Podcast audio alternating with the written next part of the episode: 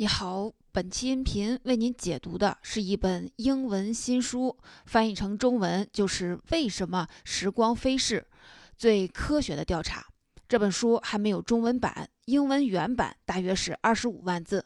我会用大概二十五分钟的时间为您讲述书中的精髓：时间到底是客观的存在，还是主观而塑造的？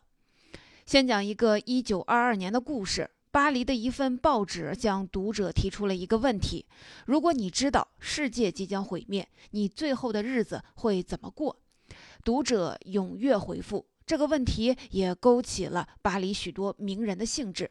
最著名的莫过于撰写过意识流小说《追忆似水年华》的大作家普鲁斯特。普鲁斯特的回复是这样的：我想。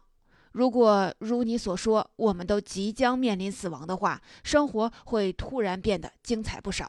想想看，有多少没完成的项目、旅行的计划、爱恋的纠缠、学习的规划都还没有完成。可以说，因为我们觉得还有未来，还有大把时间，我们会对当下的生活视而不见，总是活在拖延症之中。这是一段非常精彩的回复，点出了现代人类的软肋。只有当人们意识到快结束的时候，才会意识到活在当下有多重要。二零一七年出版的英文新书《为什么时光飞逝》就是这么一本讲述人们如何感知时间以及时间背后的故事的书。由作者花了十几年研究思考而成。为什么时光飞逝？选择了从不同的维度去观察解读时间，也选取了许多新颖的科学实验来讲述时间的奥秘。一个维度是从时间的节奏入手，为什么一天二十四小时的节奏那么重要？当下的瞬间差别又会怎样影响认知？另一个维度则是从人对时间的感知着手，时间到底是客观存在的，还是可以被塑造的？人有时候感觉时间放慢了脚步，有时候又感叹时光飞逝，抓不住它的尾巴。到底是心理作用，还是时间相对于人的感知会有变换节奏呢？《纽约时报》书评称赞这本书，让我们能够一窥人类最深沉的奥秘——时间。《经济学人》则认为这本书好像一本对于发散性的时间导游图，集成了几十年来跨越多个学科的思考。为什么时光飞逝并不是一本散文集，而是一本立论严谨的科普读物？书中介绍了许多研究时间的实验和故事，引用了许多跨学科的研究成果，涵盖脑科学、心理学、行为学、哲学和基因研究等诸多领域。作者艾伦。百迪克是一位多产的科普作家，在《纽约客》旗下的科技博客担任高级编辑。他的前一本书《回不去的伊甸园：直击生物多样性的危机》还曾经入围美国国家图书奖，这是美国文学界最高荣誉之一。我会带着三个有趣的问题来为您解读这本书的重点内容：第一，为什么阳光对设定生物钟那么重要？第二，我们感知到的当下是真实的，还是大脑拼凑起来的现实？第三，我们对时间的感知像放电影吗？时间可以快进，或者像慢镜头那样放缓吗？我们先来看第一个问题：为什么阳光对设定生物钟那么重要呢？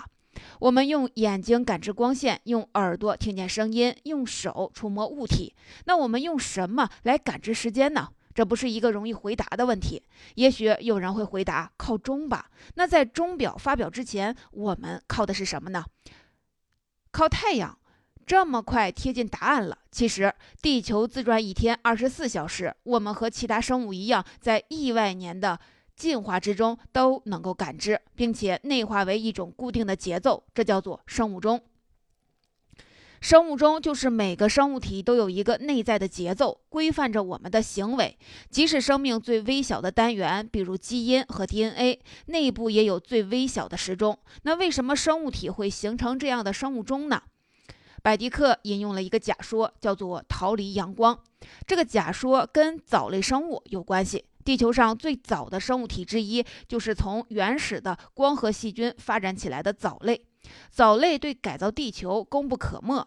藻类的光合作用，经过至少十亿年的时间，帮助地球产生了有保护作用的氧气和臭氧层，问题来了，在地球还没有臭氧层保护的时期，这些藻类怎么保护自己不被非常厉害的紫外线所伤害呢？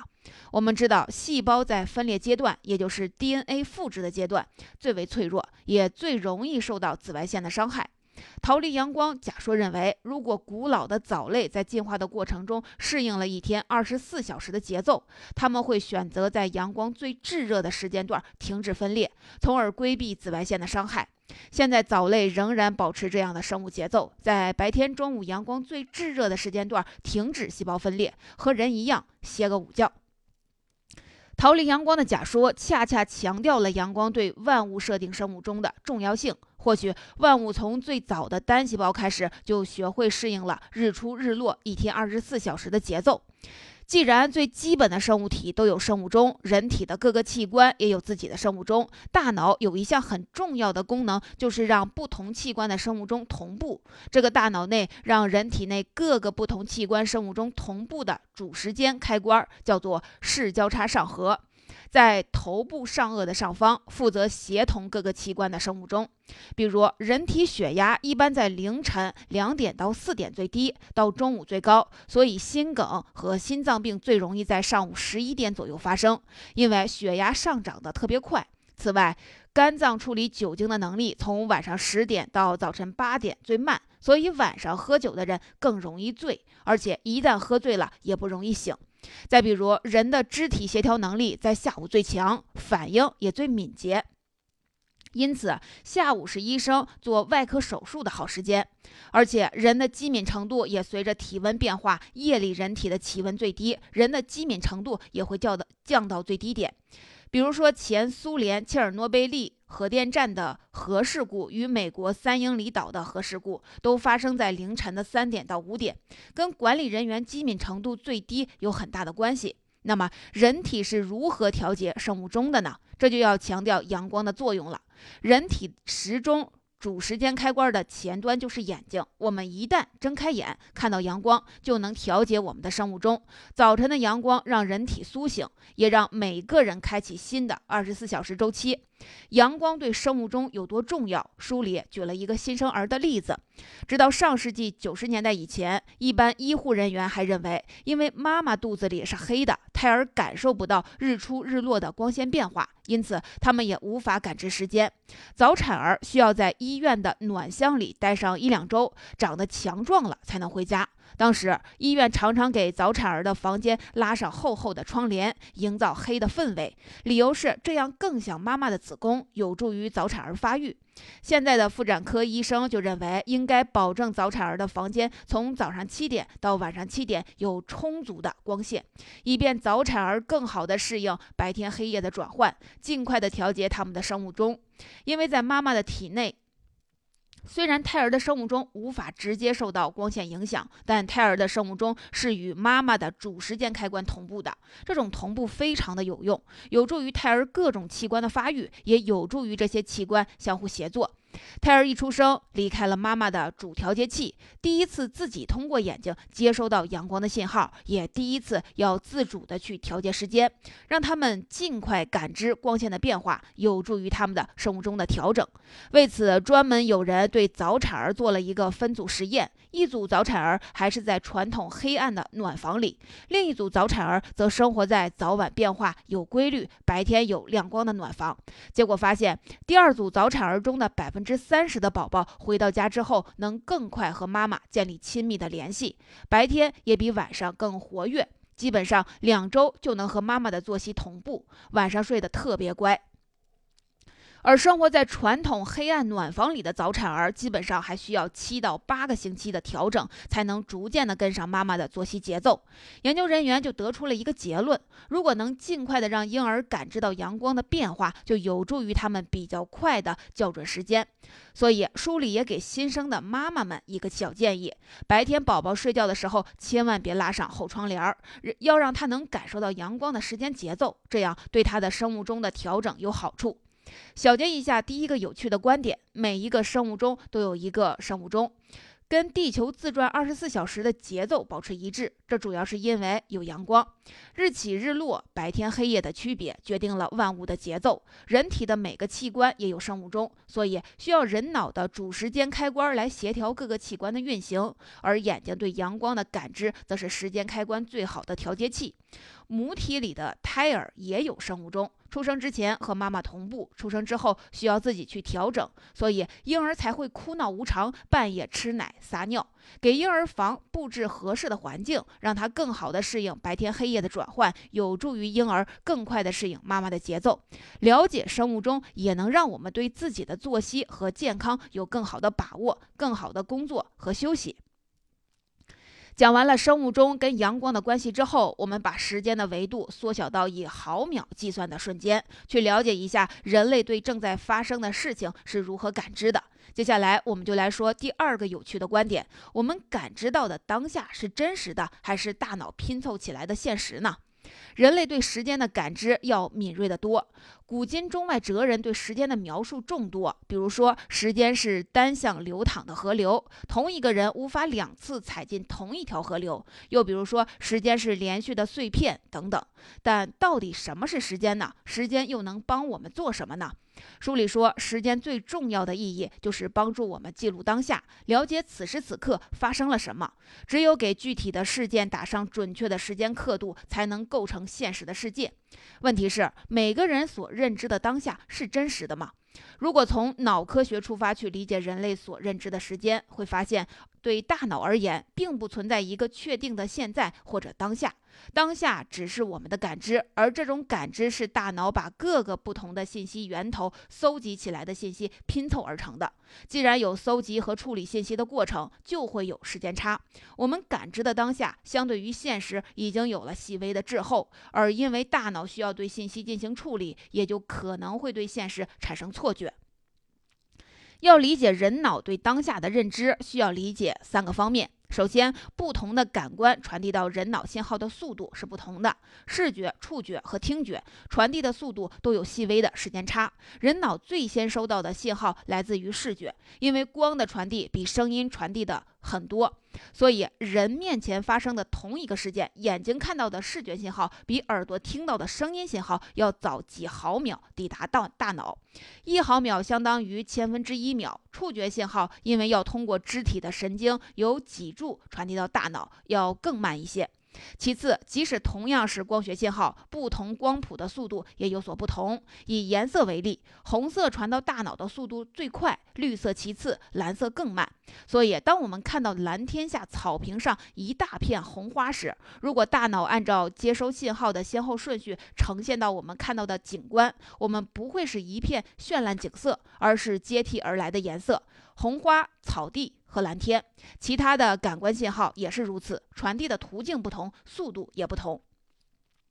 第三，人类的大脑对信息的处理方式仍然停留在三五万年前的狩猎采集阶段。狩猎采集的大脑最重要的功能是对危险做出最快的反应，从周围环境中最快的找出因果关系，而不是对当下做出最准确的认知。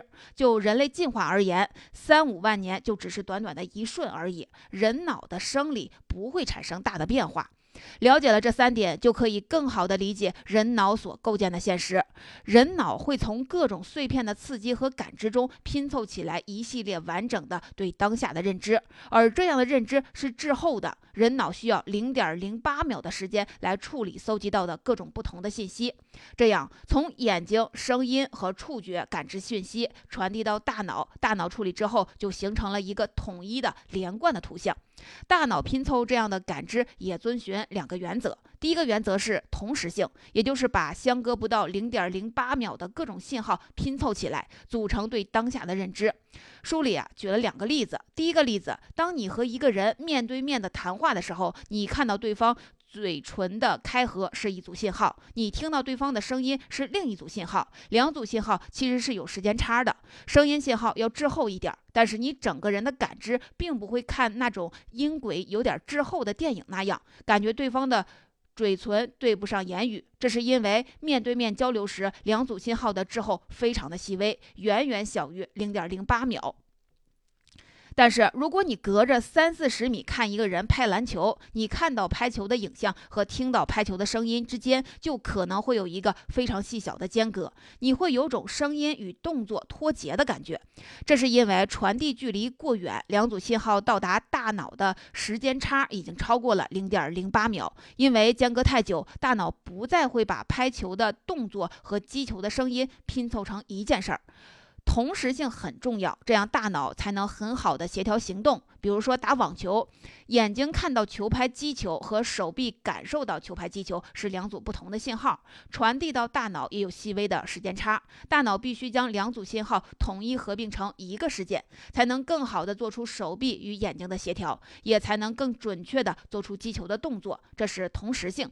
大脑处理不同信息的另一个原则是因果性。大脑会把先后发生的两件事联系起来，认为两者有因果关系。比如，你按下电梯的按钮，两秒后电梯的门打开了，大脑就会认为这是因果，因为你按下按钮，所以之后电梯开了。找到因果性很重要，因为大脑时刻希望知道你的行为会产生什么样的后果，以便帮助人对各种不同行为的后果做出预判。但是，因为大脑需要零点零八秒的处理时间，这种寻求因果关系的功能有时候也会让人产生错觉。来一起看一个有趣的实验。实验呢很简单，你点击键盘，然后屏幕上会出现一个图像。当两者间隔比较久的时候，比如点击键盘一秒之后出现图像，反复多次之后，你的大脑会认定你点击键盘的动作导致了屏幕上出现了一个图像。下一步，缩小点击键盘与图像出现之间的间隔。如果在你点击键盘之后零点零八秒内图像出现的话，大脑会认为点击键盘和图像发生在同一时间。大脑把具有前因后果的两个事件统一成了一个同时发生的事件。再下一步还是同样的实验。当你点击键盘零点零八秒后出现图像，大脑会觉得两件事情同时发生。当你重复几十次之后，大脑就会适应这样的时间差。这时候如果做出调整，安排图像在点击键盘同时出现，而不是滞后零点零八秒，你就会产生一种幻觉，在你点击键盘之前，图像就已经出现了，好像电脑未卜先知一样，知道你要点击图像，并且在你做出这一动作之前就让眼睛看到了图像。明明是同时发生的两件事，却让你产生了因果倒置的幻觉，仿佛时空发生了错乱。这个例子可能让你觉得很担心，但大脑这么工作其实很正常。这是你的感知一直在学习如何适应环境变化的结果。大脑处理各种信息的主要方式是与外在世界互动，它需要不断的处理这种不同细微时间差带来的混乱，然后把它们拼凑成更完整的真实，尽可能的去预测许多行为的结果。小结一下第二个有趣的观点：时间最重要的功能是帮助我们记录当下。人脑对当下现实的记录其实有一个零点零八秒的时间差，因为人脑需要对从各种感官，包括视觉、听觉、触觉搜集起来的信息汇总处理，拼凑起一个统一连贯的现实。这些信息传递到人脑的速度是不同的。经过百万年的进化，现在的人脑最适应的仍然是狩猎采集的生活，需要对现实环境做出迅迅速的判断，也需要对行为的结果做出预判。因为人脑对现实的处理遵循两个原则：一个呢是同时性，将零点零八秒内搜集到的讯息统一成同一个事件去认知；另一个则是因果性，尽可能的将人的行为和后续发生的事情联系起因果关系。这种拼凑起来的现实有时候并不是最准确的真实，有时候甚至会让大脑产生因果导致的幻觉。讲完了我们认知当下的时间差，我们再从另一个维度来分析一下我们对时间的感知。自从电影发明之后，很多人认为我们对时间的感知像放电影一样，可以快进，可以慢放，甚至可以倒转。下面我们就来介绍第三个有趣的观点：我们所感知到的时间到底是什么？了解这种感知，其实要从两个方面来看。一方面是我们主观对时间的感知，有些时候我们觉得时间变慢了。很多遭受过创伤或者巨大风险的人都会有这样的感觉。回忆起事故现场时，也总会有一种时间变慢的感觉。另一个方面，在某些情况下，我们又觉得时间飞逝。那么，客观上时间会变快或者是变慢吗？书里说，这其实又是我们的一个错误认知。即使我们感知到时间变慢了，时间本身也并不会放慢节奏。为了证明这个观点，作者亲自做了一个跳楼机的实验。实验在美国德州达拉斯的一个惊悚主题公园。作者百迪克花了上三十三美元做了一次名为“零重力”的跳楼机。研究者专门为他准备了一个特制的感知计时器。这个计时器像一块电子手表，手表的表盘上会滚动显示一系列的数字。如果数字滚动速度不快的话，人能看清楚手表盘上的数字；如果数字滚动过快的话，人眼看见的就是一块黑屏。这个实验的假设很简单：跳楼机是可以人为模拟最为惊险的激烈事件。如果按照很多人的说法，在身处激烈事件时，人会感觉到时间放慢了，那么他就一定能在。坐在跳楼机的过程中，看清楚手表盘上滚动的数字，因为相对于人的感知而言，数字滚动的频率变慢了。跳楼机实验的确把人的感知推向了极限。作者的描述特别的详细。他先看见了悬挂自己的锁链被解开，随后感到整个人在下坠，好像被一个巨大的秤砣拉着向下走，然后才听到了解锁的咔嗒一声。在短短的几秒钟，作者感受到自己的意识在试图把各种信息拼凑起来。他想找到一个词来形容。这时候，一个想法出现了：到底得多长时间才能结束？不过，这个想法一出现的时候，百迪克也就安全的落地了。实验的结果如何呢？作者一直紧盯着手表盘，虽然感觉到时间过得很慢，但是并没有看见表盘上的数字。研究者此前邀请过二十三个人做了跳楼机的实验，参与者平均感受到跳楼的时间比真实的时间要长出了百分之三十六，但是没有一个人读出了表盘上的时间。结论很清楚，客观上时间并没有变慢，但为什么人主观上会感觉时间变慢呢？这跟记忆有关系。人脑啊有一个杏仁体，主要功能是记录记忆，尤其是感情丰富的记忆。来自眼睛和耳朵的神经直接接入杏仁体，因此它能够搜集到最鲜活的刺激，也可以直接指挥你的大脑和身体。杏仁体的反应时间非常快，只需要十分之一秒。它会产生条件反射，比如你的眼睛看见了一条蛇，身体会本能的跳开，甚至自己还不清楚到底看见了什么。这就是杏仁体在起作用。在跳楼机的实验中，你感到特别的惊恐，因为这种自由落体下坠是违反进化规则的危险行为。杏仁体不断地搜集各种信息，好像在用高倍的摄像机在记录。等到安全落地，你回忆起那段惊心动魄的经历，因为记录的鲜活度变得特别的丰满，你能够回忆的细节也就变得特别的详细。人的感觉是时间被拉长了，其实是记忆的细节很丰富，可以被放大而已。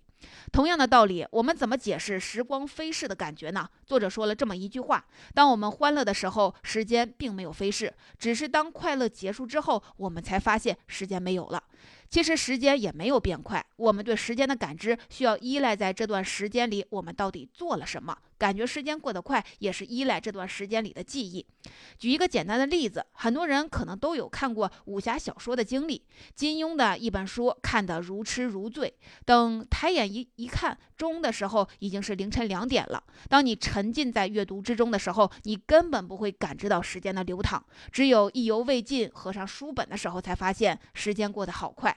所以，当我们说起时光飞逝的时候，正确的表达方式应该是我们根本没有在意时间的流淌。小结一下第三个有趣的观点：很多人认为我们对时间的认知好像放电影，可以快进，可以慢镜头。许多经历过危险或者事故的人都能详细的回忆事故的场景，仿佛在那一段惊险的过程中，时间放慢了。作者百迪克用跳楼机的实验来观察人对时间的感知会不会因为惊险而放慢。实验证明，并不会。人脑并不会随意改变时间的感知，相反，人脑受到极端惊吓时会记住非常丰满的细节，这样在回忆的时候，人脑就会把这些丰富的细节错认为是慢镜头。说到这儿，这本书的有趣的观点就为您介绍的差不多了。下面来为您简单的总结一下：为什么时光飞逝？从许多非常有趣的角度去解读人类对时间的认知。作为自然界的一员，人类和其他动植物一样，都有内在的生物钟，受到太阳起落的影响，遵循着地球自转二十四小时的规律。但人类与动物最大的不同，就是能够描述出对时间的感知。最重要的感知，莫过于对当下的认知。不过，随着我们对人脑的了解，我们知道人脑对当下的认知其实有一段细微的滞后。这个零点零八秒的时间窗口，让人脑可以搜集到各种感官的讯息，拼凑起一个统一连贯的现实。只是这个现实并非对外界的最准确的反应，因为人脑希望要么呈现出同时性，以便协调身体与环境的互动；要么表现出因果性，帮助我们对行为的后果做出预判。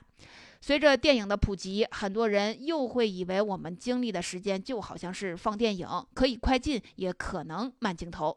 作者百迪克用实验告诉我们，慢镜头只是我们记忆的假象，时间不以我们的意志为转移，才是真正的现实。